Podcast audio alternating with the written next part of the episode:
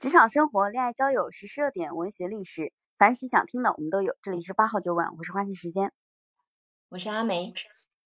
今天我们要聊的这个话题呢，叫做年轻人为什么越来越反感专家？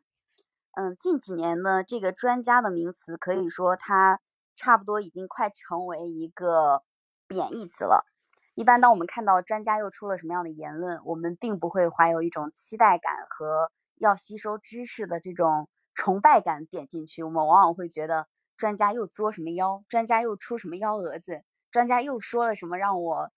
这个瞠目结舌的话。比如说近期啊，专家就纷纷放出了很多让我们震惊不已的话，比如说人民币，只要你有人民币五十万以上的存款，啊，最好是向国家缴纳更高的税额，以保证什么呢？以保证大家都不要有五十万以上的存款。这样才可以拉动经济发展，拉动内需啊！再比如说呢，专家说什么样的话呢？专家说，呃，中国现在整体的存款金额已经达到了一百五十万亿，所以大家都应该纷纷支持疫情结束之后的经济发展，把自己的钱拿出来买房啊啊！还有专家说什么呢？专家说，年轻人怎么会赚不到钱呢？年轻人如果赚不到钱的话，就去把自己家的房子租出去。收租不就好了吗？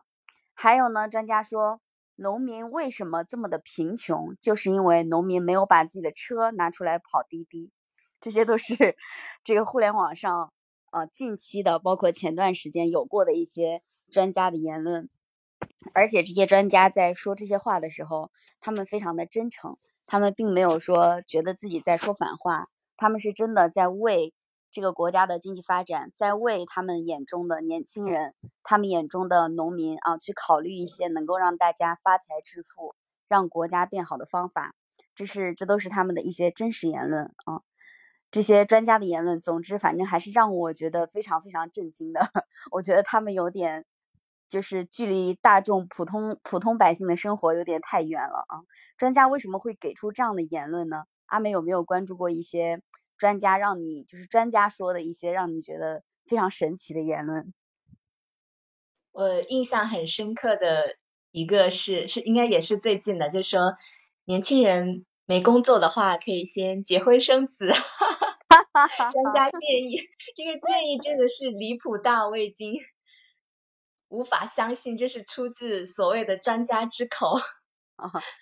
专家应该不会考虑说结婚生子在普通老百姓的这个流程当中，可能伴随着比如说买房和养孩子的各种各样的经济困难。他可能觉得你找不到工作，反正你家里面钱多的是，随便结结婚、生生小孩，先把人生大事给完成，先成家再立业嘛。你看专家说的多多好多对，是的，而且。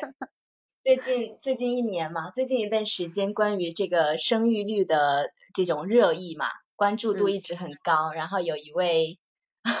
来自厦门大学的教授，他说要给不生孩子的年轻人一些惩罚，这样来以此来提高生育率。我也看到了这个类似的言论，然后还有专家跳出来说，要给不生孩子的年轻人加税，就让他的这个交纳的税款更多。以保证呢，这些税将来可以用到别的人的孩子身上。我听完之后，我我竟然都无法愤怒，我都愤怒不起来了。对，然后还有，我还看到一个，就这个生育率的问题啊，还有另外一位专家建议说，要缩短就是义务教育的年限，本来是九年嘛，他建议把这个义务教育的年限缩短之后。就既可以降低家长的一个压力，然后又可以让年轻人就是这个教育的时间减短之后，可以有更多的时间用于 成家生孩子。啊，这个理论我也看到了，他他说的他说的非常的真诚。他说，因为我们现在其实上完大学以后年龄都二十二岁左右嘛，如果再读一个研究生，差不多二十四岁、二十五岁的样子。那专家的意思就觉得。你等到二十四五再出来工作个两三年，已经二十七八岁了。这个时候再结婚生孩子，会导致你的生育率下降，不愿意去生二胎、三胎，错过最佳生育年龄等等。所以他们就建议把整体的九年义务教育这个时间给缩短，或者是把高中、大学的时间给缩短，以保证大家能够在适龄的这个结婚年龄把孩子给生出来。我听完我也，嗯嗯，我就嗯，我不知道该说什么。我记得以前的这个呃，对于义务教育的建议啊，还有还有专家建议是将高中这个年龄段也纳入义务教育的范畴里，就希望说有更多的孩子可以接受高中的教育嘛。嗯，既然现竟然现在的专家已经有人已经转口开始希望说缩短这个义务教育的年限了。嗯嗯。以前的专家给人的感觉是，他们说一些什么样的话，嗯，我们会真的觉得专家是在为这个社会去考虑。现在的专家给人一种高高在上、高屋建瓴的感觉，就是说话不是特别的食人间烟火。我记得最早期还是好多年前，五六年前还是什么时候，这个“专家”一词首次被扣上了屎盆子，就是因为最开始我举的那个例子，有一个。呃，也是一个高等学府的教授，研究经济的一位经济学家。按理说，研究经济的经济学家，他应该是做过非常多的市场动员、呃市场调研这些东西，他都应该做过的。他当时其实就谈到中国经济发展速度慢，然后有很多人他们手里面有一定的存款，但他不去投资、不去消费、不去拉动内需。呃，那一些贫穷的人呢，也没有选择去工作。老当时主持人就问他：“那你有什么样的建议？”他说：“我的建议呢是，大家把自己的房子都拿出来出租，这样的话呢，你就有了租金，然后呢，来租你房子的人他也可以人口流动起来，来促进社会的经济发展。”主持人问：“那你还有什么建议呢？”专家就说：“呃，应该都把自己的私家车拿出来去跑滴滴，而不要窝在家里面。”就是因为这个事情，当时引发了大家对于专家建议的一种反感，就是大家都觉得。专家的建议距离人民大众的生活太远，他还活在他自己的这个精英阶层的小范围的小圈子里面，他可能认为所有人都跟他一样有很多的财产。说到这个，就让我想起，就是前不久吧，也有位经济学家啊，经济学家这个称号现在感觉都已经不太经济学家了，就已经不是专家的范畴，感觉他们就是。呃，信口胡说的代表人物，因为这位经济学家他说，他说家庭很多家庭的这个总资产达到三百万是很正常的。他说谁家还没个五十万存款呢？这句话 就真的很脱离普罗大众的这种生活的真正的真实的情况。对他们把他们身边的很多的案例，或者他们这个城市的很多的案例当成了。全国大众的这种案例，比如说，如果专家他生活在北上广深，那确确实实可能每家都有五十万的存款，因为你的房产资就已经大于五十万了。但是你再向下看，其实有非常非常多的地方，很多的小城市、乡村，大家都是过着一种，嗯，今天能能吃温饱生活就还不错的这个样子。这种生活真的是很常见的。之前我们也讨论过那个电影叫《引入尘烟》。引入陈烟，它里面的电影所代表的中国农村的现象，其实，在我们国家现在，嗯，不能说非常普遍，但肯定还是有这样的现象的。所以，这些专家在说这种话的时候，网友往往会跟他，就是给他一句“何不食肉糜啊你”。对，是的，我觉得他专家们就是太脱离百姓的生活，这肯定是他能说出这种话的第一个原因。那我觉得还有一种是。这些专家他是不是实际上他是知道的，但是他希望借由这种看起来很离谱的建议，专家建议来引导一些关注呢？或者是说媒体借这些专家之口，因为很多专家这些建议实际上也是通过这些媒体啊啊的报道，然后才传导到我们的耳朵里面，对吧？他们是不是借这种看起来就很离谱的这些建议来吸引很多流量的关注呢？然后从中牟利？嗯，我觉得这一点也是极有可能的，因为现在其实现在在互联网世界最贵的东西就是流量，大家为流量都是抢破了头，然后媒体去利用专家的这种字眼来吸引大家对专家的抨击，尽管他吸到的是黑粉，但是黑粉也是粉，所以确实是有可能出现媒体他利用专家的某些言论故意放大，然后或者是把专家的某些言论当中的一一两句给剪出来。故意放大，从而引发舆论的这种情况出现，我觉得也有可能。然后我是的，呃，对我还看到一种呃言论，他是说专家因为他代表了，其实他说话，他其实是代表了某种立场的，比如说他代表了我我我党的一些立场啊，有的时候，呃，很多专家他其实都是党员，那么他代表这种立场的情况之下，他不能够去说一些也许是真实的情况，于是他用反话的方式来说，关于那个五十万存款，如果。超过五十万存款的话，你就要去缴纳更高的税额。也看到有人对他的评价是，专家实际上是想告诉我们，你如果存款低于五十万的话，那么你在中国就是一个就是一个穷鬼。他他说，专家其实反向这样来告诉我们。然后还有关于那个，如果你嗯现在没找到工作，那么你就去结婚生小孩，嗯。很多人也有一些人的言论是说，专家其实是在反向的去抨击，连工作现在都这么难找了，那么年轻人怎么可能现在去生小孩呢？就也有人是持有一种这样的观点，就是他不能够站在政策的对立面来讲这些话，所以他只能用一种假的包裹自己的方式来去讲这种话。嗯，这。这种言论也是，这种观点也许是真的有专家是这样这样做的吧，但是我觉得还这样的专家可能也比较少。嗯嗯，就是不让不是不是让我特别的相信，我反而觉得说有些专家就就跟你刚刚说，他有时候是一种口舌，嗯，因为有很多的政策的颁布之前，他会先比如说先在相应的领域里面召开一些研讨会。然后借由这些研讨会的机会，就是去呃收集这些专家的意见，然后从这些专家的意见里面挑选出符合未来的政策方向的一些言论，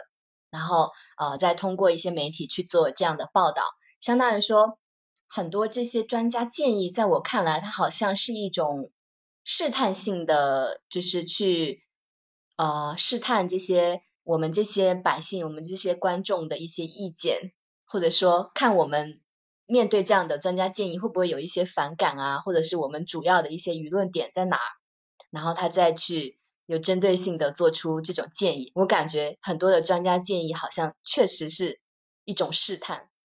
嗯，你这么说让我想起来，很早之前其实就有专家提出来要延迟退休年龄。当时说要延迟退休年龄的一个原因，就是因为呃，一方就是关于养老的压力。过于的大，现在的养老金不太能够支撑我们未来整体的老龄化的这种发展。当时就有专家提出来要延长退休年龄，那当他提出的时候，网友也是一片骂声。结果这个政策呢，还是推动了，就还是推起来了。所以你刚才说的这个理由，我觉得非常非常的有 有极大的可能性，因为呃，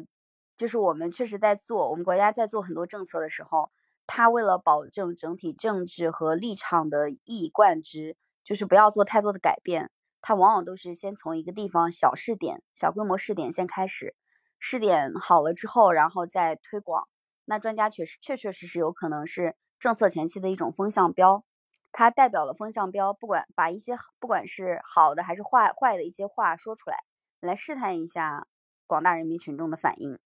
哎，但是这个反应确确实实是一种不好的反应，你觉得这种政策还会继续推吗？嗯，他可能就如果说这个社会上很反对的声音非常的大，就就证明说这个政策是有一些风险的，比如说他就会延迟，或者是说呃把这个比较强硬的政策，它先先走一步，就先改一小步，然后再慢慢的过渡到它最终的目的上去。比如说像这个延迟退休哦，这个事情已经可能专家建议之后应该。在网上聊了有四五年的，对吧？在这四五年间，呃，这种声音它就会越来越广，越来越广。然后到现在颁布，到走到真的落地的这一步，好像大家因为已经听了四五年这个声音了，好像也对这个事情没有那么的反抗了。就是你就觉得啊，终于这个政策还是颁下来了，就没有说没有说一下子就呃。一下子就公布的话，可能大家的这个反抗的情绪会比较大。你说的好有道理哦，怪不得大家现在都要去学习党史，里面真的有智慧在里面。但是也有我看着也有一些专家，呃，现在也不是所有专家都在讲离谱的建议吧，也有一些专家的建议还是有可取之处的。呃，因为之前有看到一个专家，他建议说要延长男性职工的这个陪产假嘛，然后以此就是让男女在呃生育这件事情上的成本看起来是比较一比较对等的，这样的话女性职工在啊面试啊或者就业上可能就不会面临那么大的一些歧视或者压力。就我觉得这个建议听起来就还不错。对。你说到这个建议，我也觉得这个建议非常的好，因为，嗯，有很多人提出来过关于女性生育时在职场所受到的歧视，那很多人他其实是提出来一些建议的，但是有很多很多的建议让人感觉不是很实用，比如说要给女性建立这样特殊的一些场所场所那样特殊的一些休假待遇，其实最终可能听下来都会导致企业在用工方面他会。关于适龄，就是适婚适孕阶段这个年龄段的女性，她会考虑的更多，而让男性跟女性享有一样的产假的时间，其实从某种程度上会让人感觉男女其实是同工了，就是同样的一个用工的方式了，不会再出现那种招女性员工的时候，一到三十岁，你只要去面试，或者哪怕你二十八、二十九岁左右你去面试，那。呃，基本上 HR 基本上，我觉得现在在我看到的已经百分之九十以上的概率了，他都会问你，呃，你是已婚还是未婚？那如果你未婚的话，都会去问你是否有打算结婚；如果是已婚的话，都会问你是否有孩子；如果没有孩子，都会问你是否有计划要小孩。就是这种已已经到了一种非常隐私性的问题，但是在 HR 他招聘面试的时候，他会问的非常的自然，他面对女性问的很自然。那如果你这些问题回答的不是特别的合他的心意，比如说你举个例子，你三十岁了，然后你告诉他你未婚，然后嗯，你接下来比如说你有男朋友，你有计划结婚，那他其实确实会考虑，就是把你招进来的一些成本，因为他会很担心招进来之后你马上就怀孕了，然后去生小孩了。但如果是男性享有跟女性同等时间的产假，那么这种歧视我相信是会大大降低的。对未来的，如果是呃相同的这种产假的待遇的话，那未来男性可能在面试的时候也会被问到，你老婆，你有老婆了吗？啊，对你结婚了吗？有老婆了吗？老婆生了吗？对，非常有道理。其实只要男女享有同样的一个待遇的情况，对女性来说其实就等于是大大减少了。嗯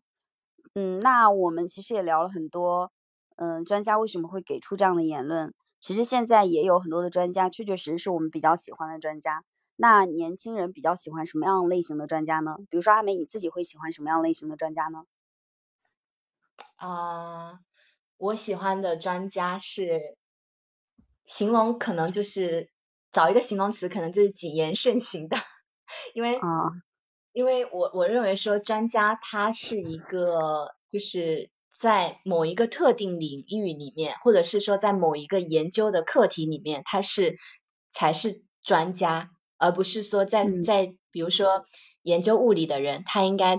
现在因为所有的研究领域都分得特别的细，对吧？他可能是在比如说呃核电之类这些领域，他是有具有特殊技能或者知识的。然后他有具备这种权威的身份，他可以被称为专家。那跨出核电的这个领域，他就不应该再被称为专家。所以我认为说，专家他应该是在只在自己专精的领域进行发言的这些人，而不是说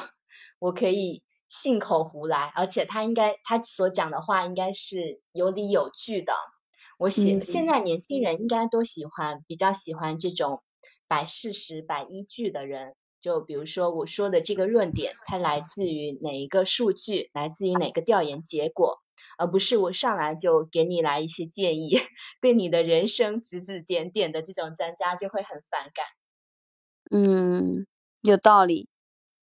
某一个领域内的才称之为专家。我也比较喜欢那种带有一定的科研属性的，就这个科研它可以是理工科的，它也可以是文科方面的。就他有自己在某一个领域内的研究成果，然后呢，他这个成果也确确实实对于社会或者说是科技的发展有一定的推动作用。这个时候他跳出来去说一些，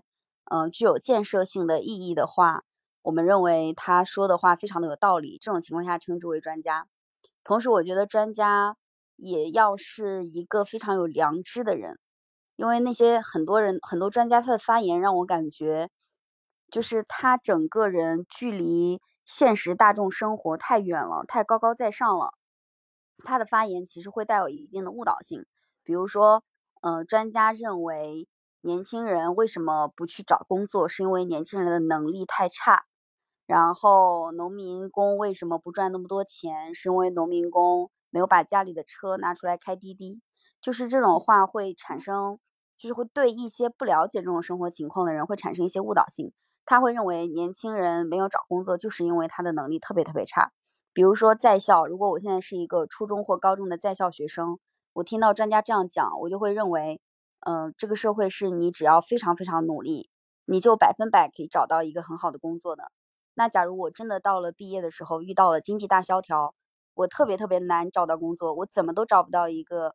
合适的工作，或者我甚至连工作都找不到，我去当保洁，举个例子，那我肯定会面临非常大的心理压力。这种压力是来源于专家给予的那句话，专家认为你不够努力，对吧？你不够努力，所以你才沦落到这个程度。你不够努力，你才找不到工作。你不够努力，你才过得不够好。这是一种很强大的，就是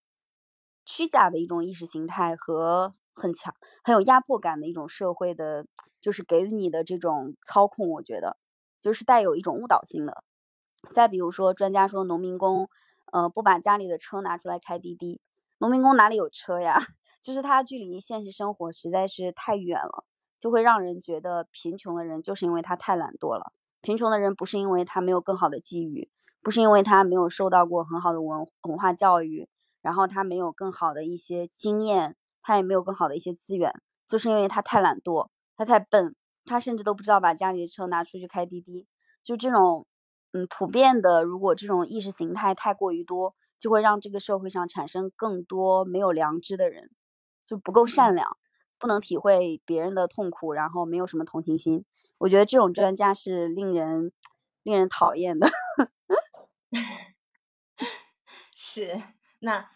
呃，从你这一点，我觉得可以，我自己想说延伸一下的话，我希望有些专家，因为现在跳出来了很多，比如说心理学方面的，或者是说社会学方面的，有很多相应研究这些领域的一些专家。跳出来会给啊我们这些网友们一些建议或者是说意见。那我希望这一类型的专家，我觉得他可以充当一些导师的身份。就是这种好的专家，他应该是提的一些建议，不仅说要贴近你的生活，要理解就是我们普罗大众的一些生活上的困难啊、难点啊之类的，他也可以针对我们的人生。就是有给一些有帮助的建议吧，然后真的是，比如说像呃讲刑法的那个罗翔，他虽然是一个法律界的狂徒，但是 他会在对他有很多的这个经典的语录，对吧？他会给因为关注他的人很多，然后他会给一些就是可能看起来很迷茫的人一些建议，比如说建议大家多读书。然后呃有自己坚定的目标之后去追寻这种呃朝着自己的目标去好去跑就好了，不要就是过分的关注我们的就是过程中遇到的一些流言蜚语之类的。然后他有很多很经典的语录，我觉得都对呃我们这些观众来说都很有这种情感的共鸣，因为他很能站在我们这些普通的学子或者是。呃，生活中每一个普通人的角度去提出他的一些建议，所以就他的很多的这些言论都很受当代这些年轻人的推崇吧。嗯，对，罗翔确确实实，他给人的感觉是一个很有良知的，就是很有良知的法律人。我记得他自己在他的演讲当中也有谈过关于良知的问题。他也非常期待，他也很希望他自己是一个很有良知的人。然后我们刚刚也谈到关于专家的很多的言论，我突然间想起前段时间，嗯，可以说也是震惊全国的胡鑫宇案。胡鑫宇案结束之后，当时的调查报告结果显示，他是因为个人的心理压力过大，就是有严重的抑郁症，然后选择了自杀。那么这个事情发生之后呢，北京有一家社工类的心理咨询室发了一个声明，就是给胡，大致意思就是给胡鑫宇们五分钟，希望类似于像胡鑫宇这样的小孩子可以。就是向专家去寻求心理上的一些帮助，寻求心理支援。然后他这个五分钟的内容的讲解让我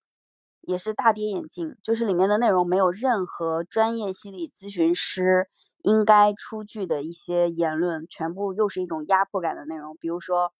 呃，你要相信你的爸爸妈妈，然后你要相信你的生活是美好的，你要相信现在的这个写作业和学习的痛苦都是暂时的，你要怎么怎么样，你要怎么怎么样。就是它依然不是一种非常非常专业的心理学的角度去给到的建议，是一个哪怕我作为成年人，我看了都觉得很有心理压力的那种建议，是我看了之后，我假如说想死，我还是会想死的那种建议。所以我觉得有些专家他真的非常非常的缺乏专业的一些能力，然后出来讲话。当然，这个其实也给了我们自己一个很好的建议啊，就是。可能我们跟专家之间的差异就只是在于年龄上的差异和和有没有出名的差异，不一定他们说的话百分百都是对的，我们也不一定都要完完全全的去听的。是的，可能这段时间专家的这种离谱的建议和呃网友们反映有好的一个方面，就是大家好像不再迷信专家了，没有专家不再具备那么权威的一个呃说法了。大家都开始有自己的想法以及反驳专家。嗯，对，阿梅身边有遇到过真正的专家吗？就是在你看来有没有遇到过真正的专家？嗯，真正的专家，嗯，呃，只能说是工作上遇到的，在某一些领域里面，觉得说他真的非常具备具备这种专业的技能，然后。呃，而且他可以把这个技能就是落地的非常的好，就是可以带来真的可以带来一些，比如说像我们公司最近刚新招不久的一个流程专家，就是很多公司里面会就会有这种专家的岗位，叉叉专家之类的。然后我们新招的这位流程专家，他就在流程管理和组织管理上是呃非常有经验的，而且他确实。一来之后就带来了很多的变化，然后我就觉得说，像这种专业技能非常突出的，他就可以称之为专家，所以我也非常佩服这样的人。嗯嗯，我在工作当中也见到过类似于这样的专家，就是他们在处理某些工作上的一些问题时，嗯，他们有非常丰富的经验，然后他们能给出很。切实可行的建议，同时他们也能为他们的建议去承担责任。也见到过这样的专家，比如说，嗯，在我们公司也见过像类似于客诉处理专家，就是他专门去对接各种各样的一些客诉类的问题，他能够很好的给到用户一些相关的反馈。然后也见过一些其他的，比如说品牌运营专家，然后内容运营专家、流量运营专家，这个也是互联网公司相对来说用的比较多的。就他们确确实实在他们的专业领域内有很好的一些能力和经验，嗯，你觉得你自己有没有在某些方面可以称之为专家的地方？嗯，呃，我应该没有吧？花信你有吗？你是八号酒馆的播客专家。这个范 围范围要框的这么死，就八号酒馆领域的，不然就没有别的了。对我们是两位当家的，